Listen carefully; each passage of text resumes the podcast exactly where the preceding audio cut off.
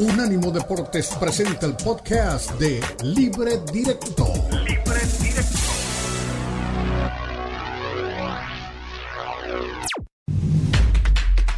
Unánimo Deportes presenta Libre Directo. Libre Directo.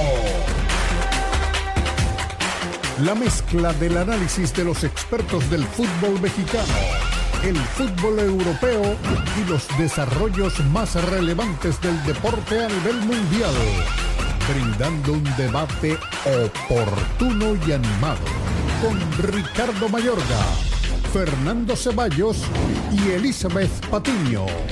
Esto es Libre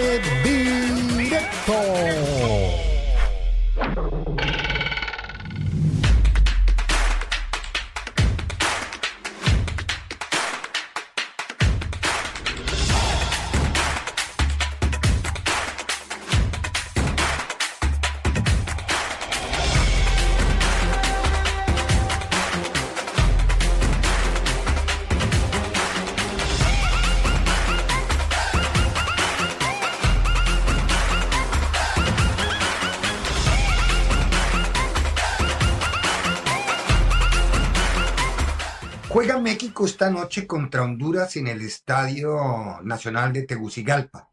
No juega en el Olímpico de San Pedro Sula porque la cancha no está en condiciones y por eso se recurrió a una en donde hace 30 años México no juega en esa cancha. Pero bueno, eso pasa a ser secundario y pasa a ser un poco adjetivo. Lo cierto es que México juega y en la focalización de lo que puede ser el partido de lo futbolístico está pasando más por un jugador que por el colectivo como tal. Tres días llevamos escuchándonos todos los colegas unos con otros en los diferentes medios y llevamos tres días concentrados en la palabra naturalizado, tres días concentrados en Luis Quiñones. Y no entiendo por qué la constitución política de cada país, en este puntual caso de México, es muy clara y es como la de todos los países, ciudadano, mexicano, americano, colombiano, argentino, como sea, por adopción. Y uno tiene que pensar que eso ya debería haberlo procesado el cronista, y quiero hablar del cronista porque creo que en nosotros recae este tema. Estamos exagerando el análisis sobre eso. Se gastan horas y horas y horas de programas hablando de los naturalizados cuando primero no es el primer jugador en el mundo naturalizado y segundo selecciones de altísimo vuelo y nivel ha tenido muchos naturalizados y nunca ha pasado nada. Yo no he visto este debate en España, ni en Francia, ni en Alemania, ni en Inglaterra, bueno, Argentina y Brasil no, no han pensado. Argentina tal vez lo de Carlos Fernando Navarro Montoya, que ha nacido en Colombia, de hijo de, de argentino, pero que había jugado con la selección Colombia y por eso se dio el debate de la naturalización y el, el debate para que la FIFA le aprobara a Navarro Montoya jugar con la selección argentina y lo hizo. Pero yo a la España de cena nunca le oí ese debate ni a la Alemania de Jijuemil, porque en Alemania, como en Estados Unidos y como Francia, son países de migrantes. Y por eso se, existe mucho la palabra naturalizados. Si nos concentramos solamente en hablar de ello, nos alejamos de lo principal que es el fútbol. El fútbol y el dibujo táctico que seguramente va a usar hoy el equipo de México, que no sé si va a pasar a mí me siguen dando informaciones de un 4-2-3-1 que pondría a Henry y a Quiñones detrás y que por un lado iría Irving y por el otro podría ir Antuna, creo que es, no sé cuál es la otra fórmula, con dos volantes tapones, uno de ellos confirmado en eh, Edson Álvarez. Pero esto está bien, lo que haga Jimmy Lozano, lo que desarrolle la selección mexicana, el partido que plantee, el partido que juegue, es lo que nos debe ocupar. Ya no le dediquemos más espacios al naturalizado y al naturalizado y, a hacerlo ver. Dicen que no, pero lo hacen ver como diferente. Dicen que no, pero se ve como xenofobia. Dicen que no, pero se ve nacionalismo. Entonces, a ver, si ya es aceptado y ya fue convocado y la mayoría de los jugadores o la totalidad de los jugadores y el entorno de la selección lo aceptan, no entiendo por qué se puede hablar de otra cosa que no sea de lo futbolístico. Eso es en donde se concentra el tema del día de hoy. Hablemos de fútbol. Ya la geopolítica, dejémosla un poquitito a un lado y concentrémonos en el partido. Soy Ricardo Mayorga de Frente y aquí comienza Libre Directo.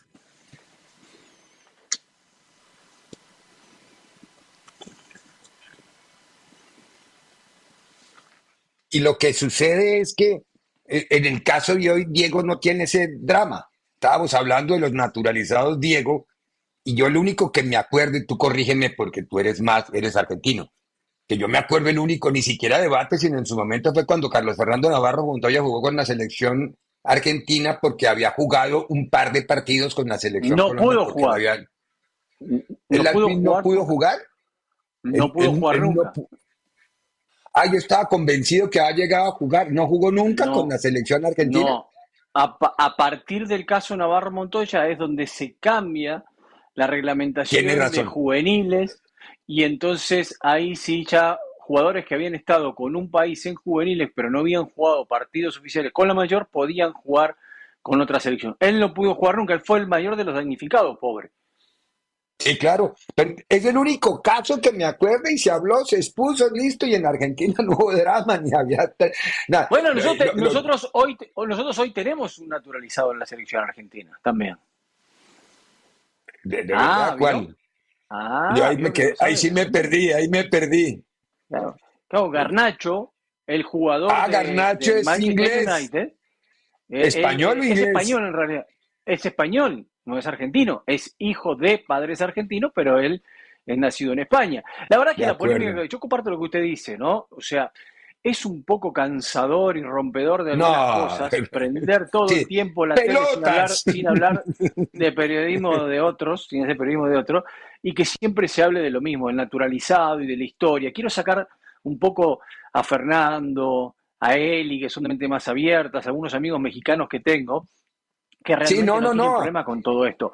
Pero uno dice, ¿para qué caracoles lo convocan y lo llaman a un tipo que tenía la posibilidad de ser llamado por Colombia y él decidió que prefería jugar por la selección mexicana, porque él lo decidió, no es un Funes Mori que no le quedaba otra que se ve que no iba a jugar nunca. En este caso, Quiñones decide que él quiere jugar por la selección mexicana. Entonces se discute si le quita, le quita espacio a uno o a otro, muy inteligente, Jimmy Lozano en conferencia de prensa dice, lo voy a usar como extremo, porque si decía que lo iba a usar como nueve, como juega en el América, sabe el quilombo que se armaba con que el, nivel que ahora tiene un nacido en Argentina y eh, Henry Martín, por ejemplo, ¿no? O sea, se iba a armar un lío bárbaro. La verdad es que cacumen corto la discusión en el sentido de que no llamen más. Si no los quieren, porque sé que los odian, porque los detestan, ¿Eh? Es que eso no, quieren saber nada de eso. Diego, eso es lo que yo no entiendo. Que no se los impongan, porque el debate, el debate por aquí, no, lo que pasa es que los dirigentes entienden que lo necesitan y lo piden. Los que no entienden que lo necesitan y todos son algunos medios de prensa o periodistas que viven, que viven de eso y entonces para ellos es mejor decir, no, porque le está quitando el espacio, por ejemplo, a Alexis Vega, que es mejor jugador, y avalar a un fiestero que a un jugador que va a hacer las cosas bien con la selección, porque no les importa nada, no les importa, en realidad lo que les importa son redes sociales, sus likes, sus cosas, o sea, debatamos cuál es el pensamiento de qué le puede aportar Quiñones a esta selección. Me parece que ese es el punto y que tienen que entender que no hay que mirar más ni a Estados Unidos, porque no son los rivales con los que necesitan para competir, para crecer como quiere México. Tenés que pensar un partido que lo vas perdiendo, por ejemplo, o lo vas ganando, por ejemplo, 1 a 0, ante un rival grande que te va a apretar y metes un jugador como Quiñones de media punta y el arquero saca pelotazos para el 9 y Quiñones te agarra todas las que baja el 9 y te las manda a guardar como hacía con el Atlas. O sea, ¿te puede servir Quiñones en fases del juego o no te puede servir?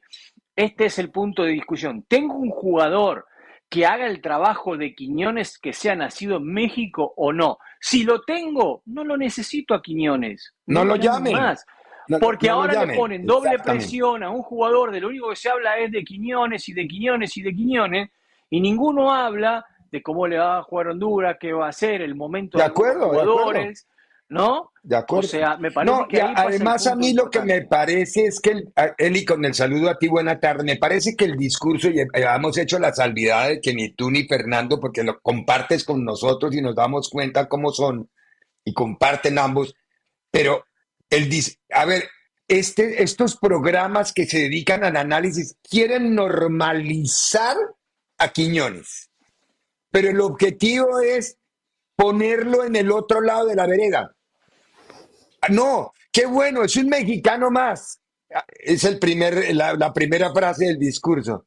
Pero lo van a poner por encima de no sé quién, lo van a poner al lado de no sé quién, ¿cómo no va a ser, no tiene que ser inicialista? A ver, eh, eh, lo, normalizan, pero lo hacen ver con xenofobia, lo hacen ver con nacionalismo, lo eh, el discurso está peleándose el concepto de lo que se dice y de lo que realmente se hace. Yo no sé si tú lo captes de la misma forma, Eli, querida. Buena tarde. Es que ese pensamiento es retrógrada, pero no podemos andarnos peleando eh, todos los días con los que se le ocurren decir ese tipo de, babosadas o de estupideces. Digo, la verdad que hoy ya estar diferenciando y hablando si es naturalizado, pero no es nacido en México y que mejor un lugar para un mexicano y que le tapa un espacio, pues es absurdo. Una, porque si te vas al simple hecho de la calidad del jugador, no hay otro futbolista en México en este momento que tenga las cualidades físicas y atléticas que tiene Julián Quiñones, ¿no? O sea, ya desde ahí creo que él tiene un espacio en la selección mexicana y por supuesto que es bienvenido como cualquier otro mexicano. Exigirle más que a, que a quién, se les tiene que exigir a todos por igual, ¿no?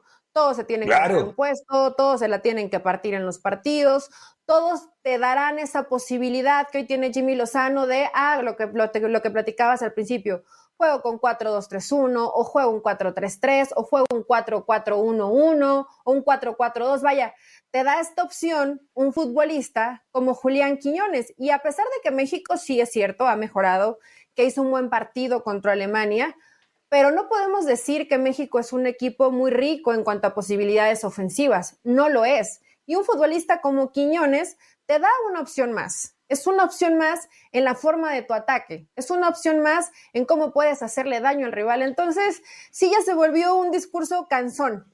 Cansón de, es que, bueno, inclusive escuché a tipos que no son mexicanos, con, con todo el respeto y con la trayectoria y lo que han ganado en México, como el Tuca Ferretti, ¿no? Decir, es que yo prefiero, no sé si fue el Tuca o hubo más, prefiero a Alexis Vega que a Quiñones. Y dices, ¿en serio? O sea, olvídate dónde nacieron, olvídate toda esta eh, tontería que hacen, que, utilizan como bandera y como discurso.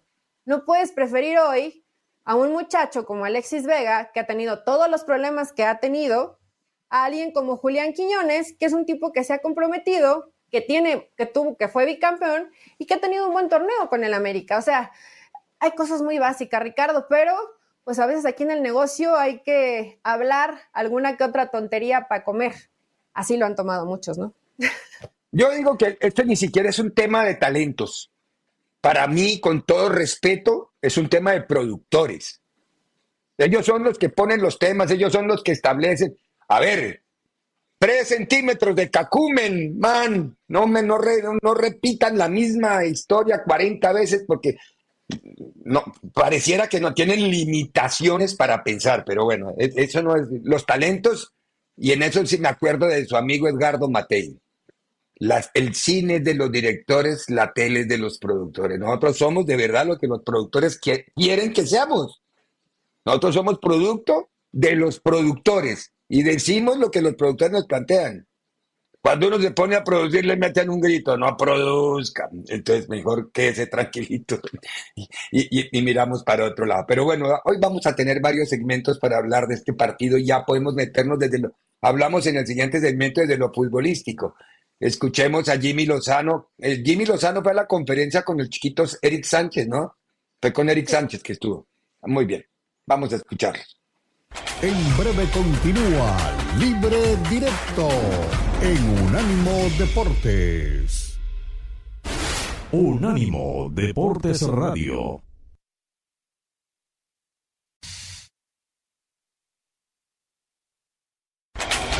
Continúa Libre Directo en Unánimo Deportes.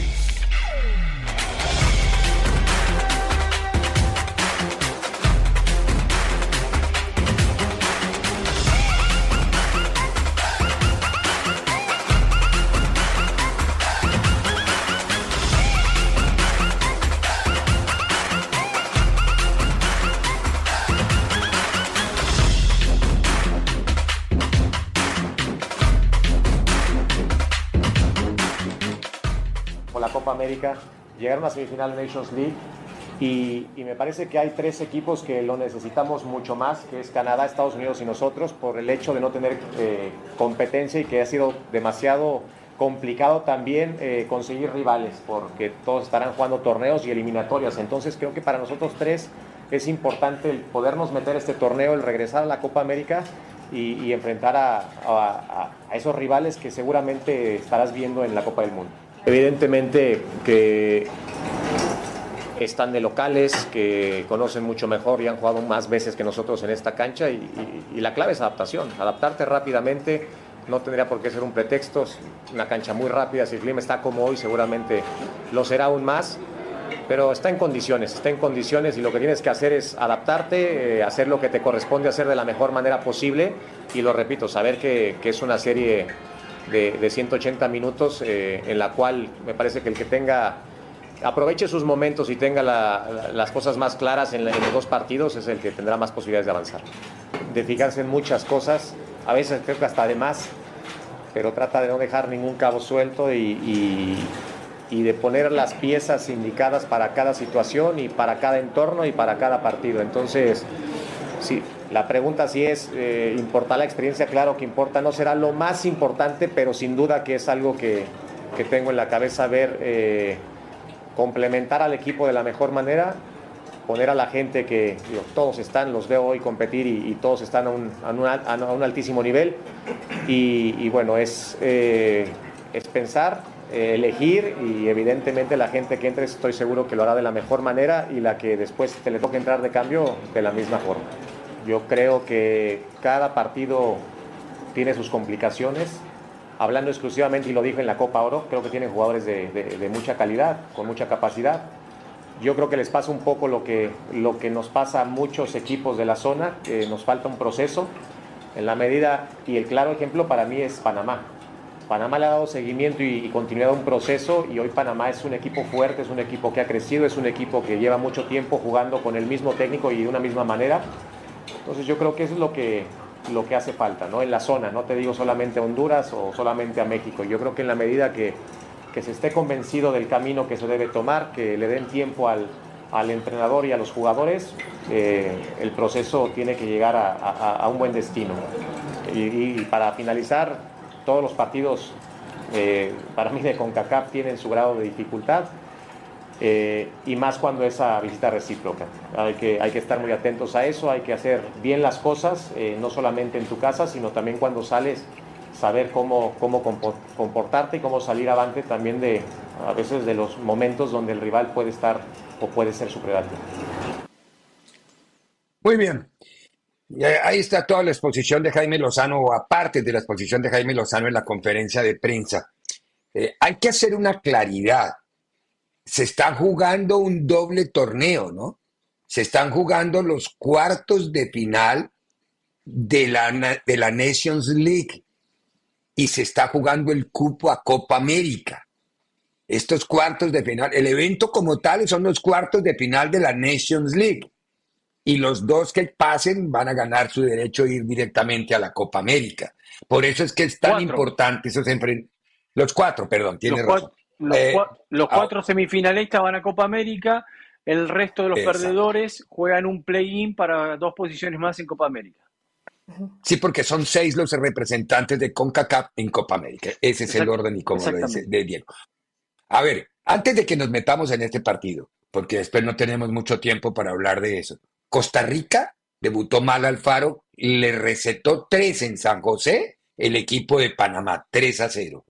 Y en el partido de los Estados Unidos, Estados Unidos le ganó 3 a 0 a Trinidad y Tobago en un partido que se le había enredado a Estados Unidos hasta el minuto 82. Y en 7 minutos metieron los tres goles y ya creo que resolvieron el, la papeleta. Y Trinidad y Tobago jugando con 10 hombres desde el minuto 35. Sí, por la expulsión de, ¿cómo se, no me acuerdo cómo se llama, el que le pegó a McKinney por detrás, que con la doble amarilla se fue expulsado. Eh, pero bueno, ya nos ponemos al día con ese tema de lo de Centroamérica, de CONCACAF y de los cupos a la Copa América. Partido de esta noche, el partido de México contra Honduras. Eli, ¿tú qué partido ves? Y ahí sí te voy a volver a preguntar lo que yo intentaba hablar en el primer segmento, pero estaba solo y no tenía con quién pelearme. ¿El 4-2-3-1 es opción?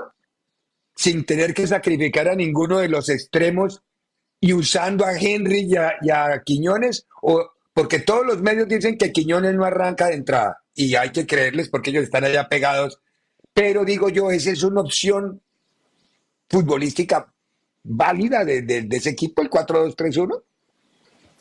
Pues yo creo que sí, inclusive yo he visto que por es que eh, decir un parado táctico que todos dicen, bueno, es que Jimmy juega 4-3-3, pero constantemente se ah. cambia, obviamente dependiendo eh, en qué fase del partido te encuentres. Entonces, de pronto pensar mucho en este va a ser el parado táctico. Yo, si fuera Jimmy Lozano, no le movería mucho porque vienes trabajando bien, el equipo te ha demostrado buenos resultados, un equipo competitivo, con mucho más orden, más orden defensivo, que creo que era importante no le movería nada. Habrá tiempo para ver a Quiñones y a muchos más, ¿no? A, muchos más que te puedan aportar, no solamente, no solamente Quiñones. ¿Por qué no? ¿Por qué no pienso que va a iniciar Quiñones? Porque no lo he visto bien físicamente en los últimos dos partidos con el América, jugando solamente medios tiempos. Entonces, si vienes de una lesión, te vienes recuperando, por supuesto que saben lo que eres capaz de hacer, te tienen en observación, pero no creo que sea el momento ideal para un jugador que llega como dentro de esta nueva convocatoria, a ganarse un lugar como cada uno de los jugadores mexicanos lo ha hecho.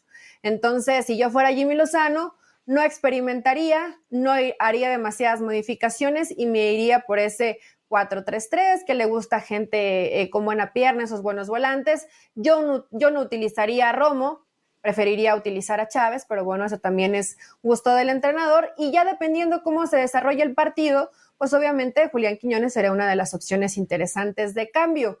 Quiero pensar por parte de Honduras, al decidir jugar en Tegucigalpa, en una mejor cancha, que también ellos quieren una propuesta de buen juego. Quiero pensar, ¿no? Buen fútbol. Pero no. Ajá, o sea, no, no, no, ahora, no, se, fue a, se fue a Tegucigalpa porque el estadio, el estadio no está funcionando en San Pedro Sula. Por eso fue, porque el estadio, la cancha no está en condiciones. Pero igual, la cancha de Tegucigalpa es notable. Sí, esa cancha, yo pensé que la conocía porque yo estuve hace unos años allá que estuve haciéndole una entrevista a, Pinto cuando Pinto era director técnico y a mí me gustó esa cancha del estadio de este, del estadio nacional de Tegucigalpa, pero me dieron que la cambiaron hace un año que es una cancha híbrida como la que tiene, las que usa el Madrid. Es una cancha híbrida, linda y que corre la pelota perfecto y que normal. O sea que, bueno, a ver, está bien. Es, más hay una superioridad de México, hay una superioridad de México sobre Honduras clara, ¿no? Honduras está en un proceso de rearmado y sigue con los problemas de siempre, por eso Romel Quieto fue separado del plantel por llegar a irse de fiesta en lugar de dedicarse a la concentración de la selección. Hay una También tienen su clara, ellos. También hay una diferencia clara entre hoy la selección mexicana y Honduras. Eh, no van al calor de San Pedro Sula. El clima está fresco, no lo molestó nadie en la noche. No tienen el césped largo en el campo de juego, así que no van a tener que pedir clemencia como lo hizo aquella vez eh, Sánchez, Sánchez. exactamente. ¿eh? Tienen todo para ganar y creo que la selección mexicana va a traerse un resultado positivo de Tegucigalpa porque para mí es un rival superior, es un rival superior claro. En lo que decía Eli, quiero hacer una pregunta a Eli. Eli, ¿quién es el 9 para usted de ese equipo entonces?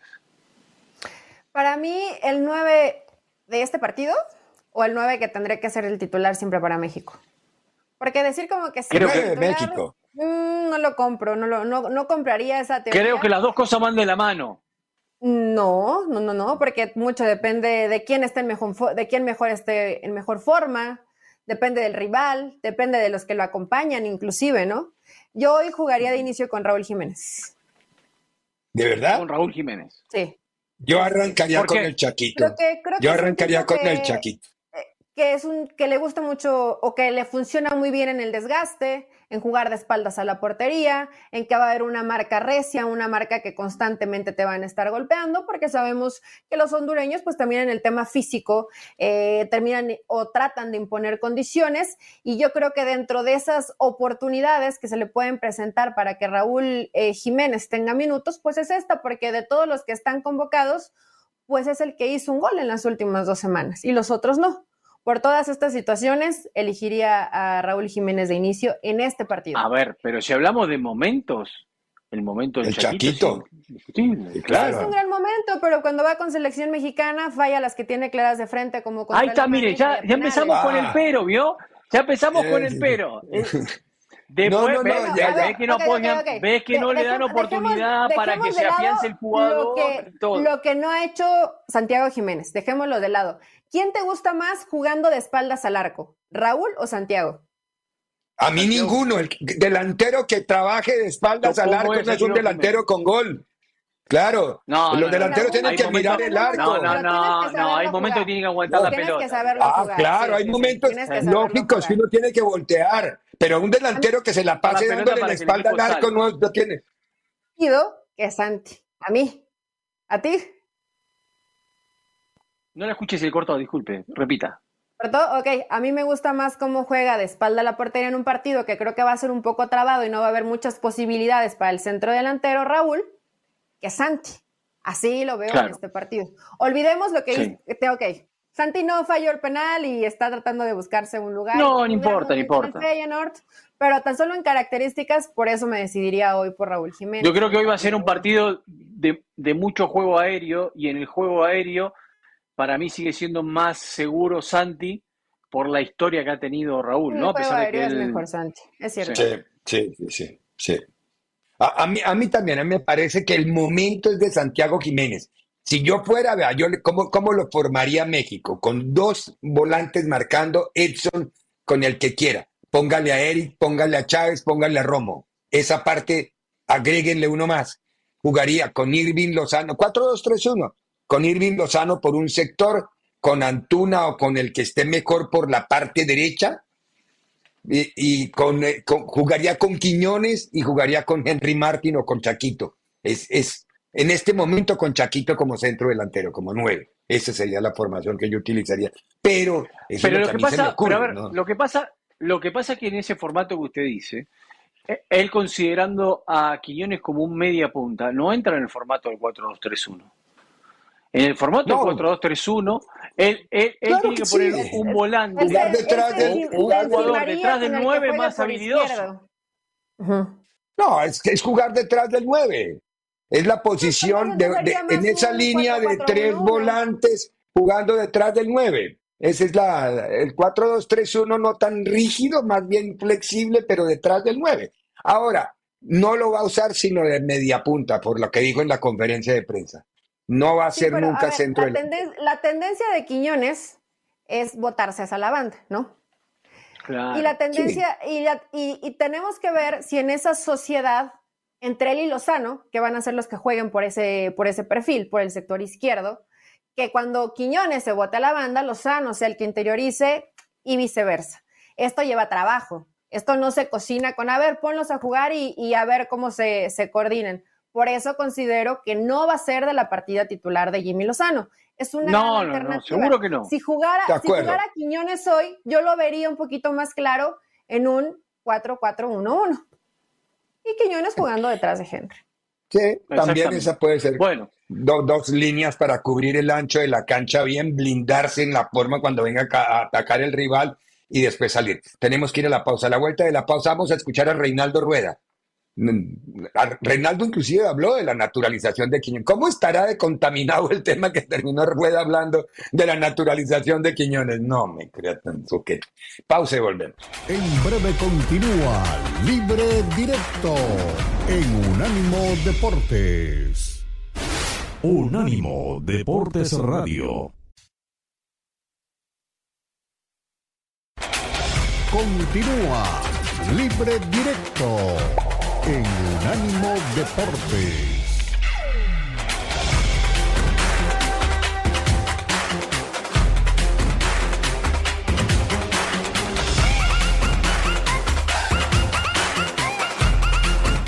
Por fortuna se ha desarrollado esta semana de trabajo con toda normalidad, con muy, muy buena disposición de los jugadores y no, no ha habido así ningún contratiempo que lamentar, todo eh, ha, transcurrido eh, normalmente.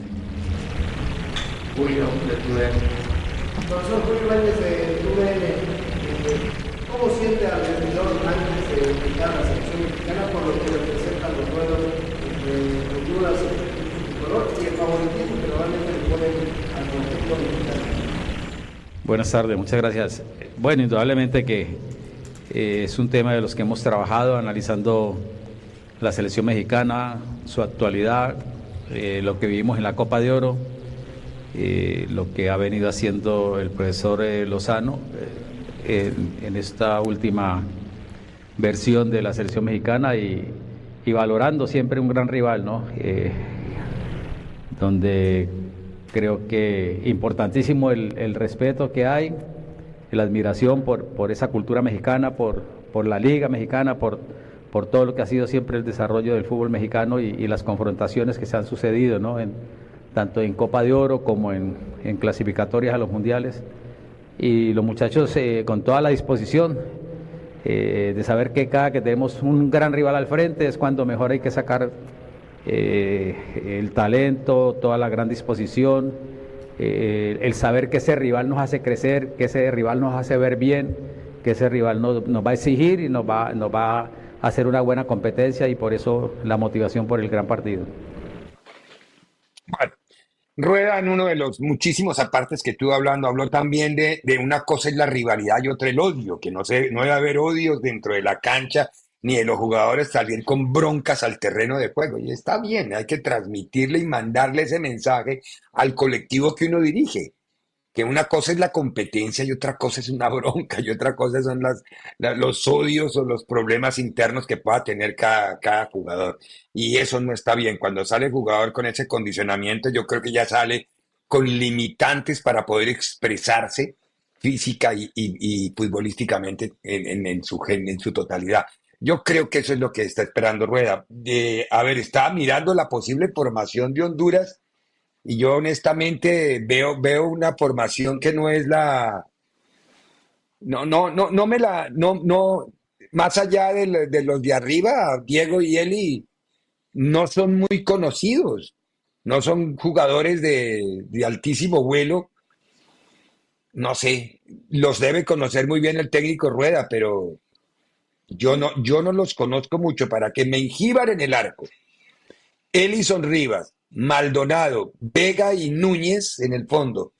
David Flores, Jorge Álvarez, Edwin, bueno, de ahí para adelante ya los conozco. Edwin Rodríguez, Luis Palma, Albert Ellis y Anthony el Choco Lozano. Lo de arriba sí está, de la mitad para arriba no tiene drama. Quiero, no los conozco, no estoy diciendo que sean buenos o malos, yo no sé si ustedes... Al menos el zaguero central que tiene Los Ángeles los Ángeles FC. Maldonado es el zaguero central que tiene Los Ángeles FC. Ah, eh, que es titular. El arquero está de buen eh, momento con el Olimpia de Honduras. Eh, a ver, hay un cambio generacional que tienen que hacer todas las selecciones, ¿no? Y las que no lo, no lo logran hacer la están pasando mal en este momento. Y Rueda sabe que ese cambio lo tiene que hacer. Después de aquella gran selección que él tuvo, donde estaba obviamente David Suazo, Cosli, Carlos Plumber, Amado Guevara, eh, no, era un equipazo. Eh, bueno, me estoy eh, olvidando. Ahora, ¿Isaguirre era de esa época o Isaguirre sobrevive a esta época? Isaguirre también, que venía del fútbol europeo siempre. O sea, de esa gran generación, la segunda que vino en reemplazo trajo a Kioto, al Choco Lozano, a eh, Alberelis, que son, pero no trajo mucho más que eso. Y en eso lo sintió el fútbol hondureño. Me parece que esta historia de los momentos que han pasado tiene que ver con las generaciones que van pasando. es eso, o sea, las camadas o no de jugadores que logres sacar, que sean buenas, es la que te va a permitir estar más arriba o más abajo en, la disputa de, los objetivos que tengas, Nation League, clasificar un mundial, lo que sea. Y Honduras en eso todavía está pasando por un proceso de recambio que, bueno, que lo tiene que hacer Rueda ahora, ¿no? Que tiene la espalda como para hacer todo eso. Por eso, otro se portó mal y lo colgaron. Sí, claro. Pero es que no puede permitirse esas indisciplinas dentro del club. Eh, pero ya las venía arrastrando el tema de las indisciplinas y por eso ha habido tantos problemas también en Honduras, ¿no? Por lo que señala Diego, el cambio generacional. Sí hay dos o tres nombres en ofensiva, pero pues un equipo sabemos que no solamente juegan tres jugadores, ¿no? O cuatro jugadores que te den buen... Tienes que ser un equipo bien armado, con garantías, con solvencia atrás. Denis Maldonado no es un mal futbolista, pero no lo pondría en un top de la CONCACAF como centrales. O sea, más o menos para darnos una idea de cómo está el nivel de esta camada que hoy tiene que trabajar Reinaldo Rueda, que veremos si puede mejorar en lo que hemos visto en, el último tiempo de Honduras, que ha sido bien un técnico, sale, problemas de indisciplina, jugadores que varios de ellos son de la Liga de Costa Rica, ¿no? Y otros cuantos más de la liga local. Entonces, pues tendremos que irnos familiarizando con estos nombres, con estos rostros y ver hasta dónde le alcanza para competir. Eh, buscando lo que puede presentarnos estos, estos partidos que tiene contra la selección mexicana. Sí, México ya tiene un caminito más avanzado, a pesar de que el proceso del Jimmy es nuevo, a lo que hoy está haciendo Reinaldo Rueda. O sea, sí, debería no ganar fácilmente, ¿eh? porque México hace rato que no es favorito casi en ningún partido, pero demostrar la superioridad de un proceso que ya tiene tiempo trabajando. Ahora, tradicionalmente le ha costado a México enfrentar a, Honduras, inclusive El Salvador, cuando juega fuera de México, ¿no?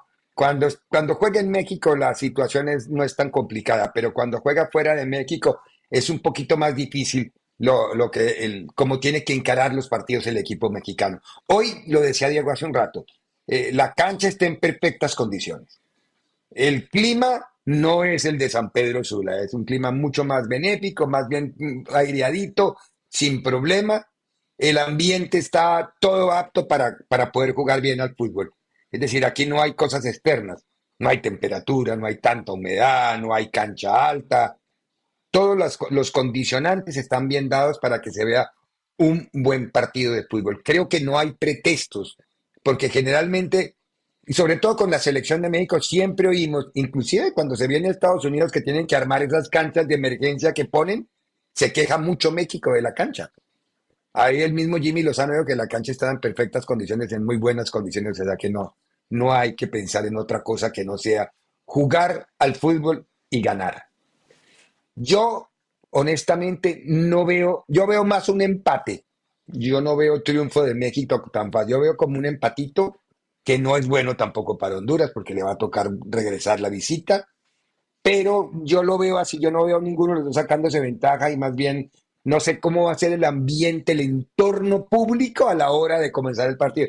El estadio le caen 31 mil, pero vendieron solamente 23 mil 800 boletos por razones de seguridad. Entonces, el, el hábitat pareciera que es el adecuado. Ustedes lo ven ganando.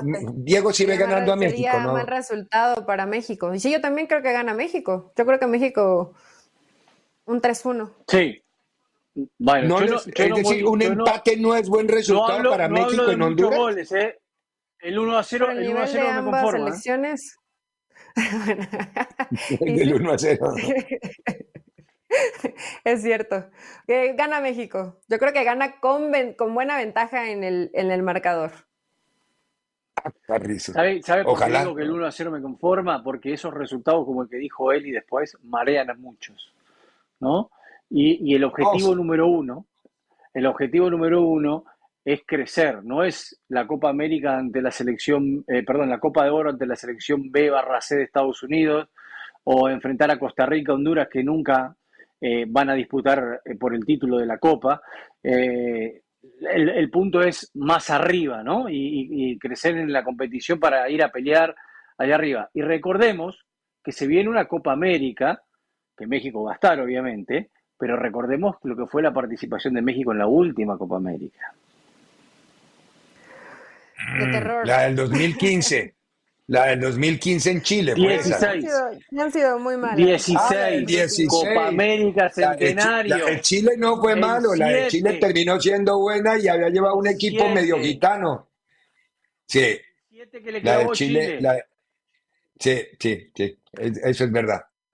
Pero vamos a ver en dónde cae ese globo de esta nueva Copa América. Pero bueno, vamos a ir a la pausa, a la vuelta de la pausa. La otra hora la vamos a dedicar a patotas y a Unánimo Beats y a la eliminatoria mundial sudamericana. Pero en esta vamos a Europa y, a- y miramos porque ya no es todavía cabeza de serie, pero está muy cerquita España en su grupo de ser cabeza de serie por el triunfo ante Chipre. Escuchamos a Luis de la Fuente y hablamos un poquito de la nueva camada de futbolistas españoles.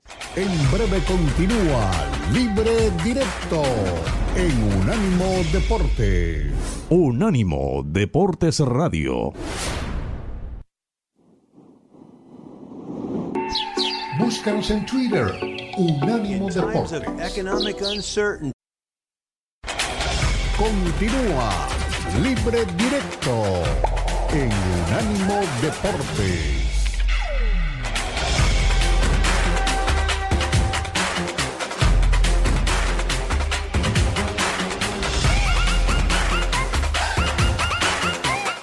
yo creo que siempre se puede mejorar y estamos en ese camino de ser cada día un poquito mejor. Creo que se puede hacer, porque tenemos, digo en este sentido, porque tenemos muy buenos futbolistas. Y, la suerte es que poder contar con estos futbolistas, eso- soy un, convencido de que la mejora siempre se produce. Hay que mejorar todavía en muchas cosas si verdaderamente queremos tener posibilidades de luchar por ser campeones de una competición importante. Creo que siempre hay que seguir en ese impulso y esa idea, esa mentalidad de seguir mejorando. Luis de la Fuente ganó su partido, ganó 3 a 1, iba a ganar 3-0, pero apareció un golazo en el recorrido de, del equipo chipriota que lo celebró como si hubiera sido, eh, y tienen toda la razón. Ahora, la alineación de, de- del equipo español, esta vez jugaron los no habituales, porque no fueron los habituales los que jugaron, esta vez jugó eh, Raya en el arco, o sea que no estuvo Unai Simón. Estuvo Navas por la derecha, ya que no comenzó Carvajal, que sí terminó el partido. Estuvo Lenormand también como zaguero central. Eh, estuvo Pau Torres y estuvo Grimaldo. Delante de ellos, Subimendi como volante central, Gaby y Miquel Merino. Y arriba, Oyarzábal por la izquierda de la Real Sociedad, Lamine Yamal, el pibe del Barcelona, y José Lu, no tan pibe, del Real Madrid. Eh, bueno, es una formación de, de alternativa, pero muy competitiva la de España. Ahora, el rival no era tampoco gran cosa. Era Chipre, Ricardo, ¿qué quiere? ¿En serio? Yo sé, yo sé, yo. Chipre? El ¿En serio no. vamos a usar minutos para hablar de España-Chipre? No. No, no, no, no, lo voy a usar, lo voy a usar, lo voy a usar solamente para hablar de algo que siempre he sostenido y que ustedes me viven regañando porque yo insisto en eso. ¿no? No más prestarle los jugadores a las elecciones de los clubes. Ya hoy el Madrid creo que empezó a trabajar en eso. No, no, es que no es justo. Jugadores de 80 y 100 millones se van y regresan Espere, rotos. espere, espere. ¿Cómo, cómo es? No más prestarle los jugadores a las elecciones. O Sí, sea, no que usted más, no quiere que eh, haya no, más elecciones. No más, no, condiciónenlos, póngales eh, que, que en el año pueden ir dos o tres veces y listo. No y hay con más eso obligan a que se rearme el que calendario. ustedes los del Real Madrid. No hay más autoritarios. No, Quieren la no, no, no, no Superliga por para ustedes Real solos Madrid. porque se creen que son los Ah, Yo sí amo la Superliga por eso, Ahora no por eso amo la. Superliga. ¿Qué culpa Por tiene eso amo la Superliga. si Vinicius se desgarra? Oye, ¿Qué culpa tiene la sí me selección si imagino Vinicius se desgarra? negociar, ¿no? Claro que la De- culpa es de la selección. Rodrigo, tienes más de la mitad del equipo sele- seleccionado y todos van a decir. Ah, no, es si culpa de la selección Madrid, si no Vinicius se desgarra, ¿en serio? Pues se desgarró ¿En anoche en? Colombia. Anoche se desgarró en Colombia. Bueno, bueno, Ricardo, Y pero, pero se puede haber desgarrado cualquier partido, si es una cuestión muscular. Así, jornada, Camavinga, se detenido Camavinga lo desgarran así, preparándose para jugar contra el equipo 152 del mundo. Lo obligan a ir y a Bellingham lo obligan a ir a Inglaterra cuando saben que está lesionado para, para mirarlo. ¿Mirar qué? Usted mire lo que es suyo, no mire lo que es de los demás. Los jugadores son propiedad de los clubes. De los clubes. del Real Madrid no, no, no, no. fútbol. No, no, no es por el Real Madrid. No es por el Real Madrid, es solamente porque me parece que la pipa se la pasa montando un business a punta de lágrimas con el himno y la bandera. Con sensiblerías a la gente la tiene comprada. Y entonces los clubes ponen la plata y ellos es cobran. Una eliminatoria. Es una ¿Y qué? Cambien de nombre. Que lo pierde Araujo. También es que todos llegaron hechos concha. Todos llegaron hechos. Poco. Cuidado, ¿no? No. no, concha en mi país es, una. Es, es la hora de, una cosa de, la café con leche, yo entiendo, pero tampoco así. No, claro. ¿Todo bien en casa, Ricardo Mayorga? Sí, todo bien, todo bien. Que nos salve la pausa de esta. Que nos salve la pausa. Vamos, vamos, a, vamos a la pausa y volvemos con Patotas que nos va a hablar hasta del Gran Premio. Este fue el podcast de Libre Directo, una producción de Unánimo Deportes.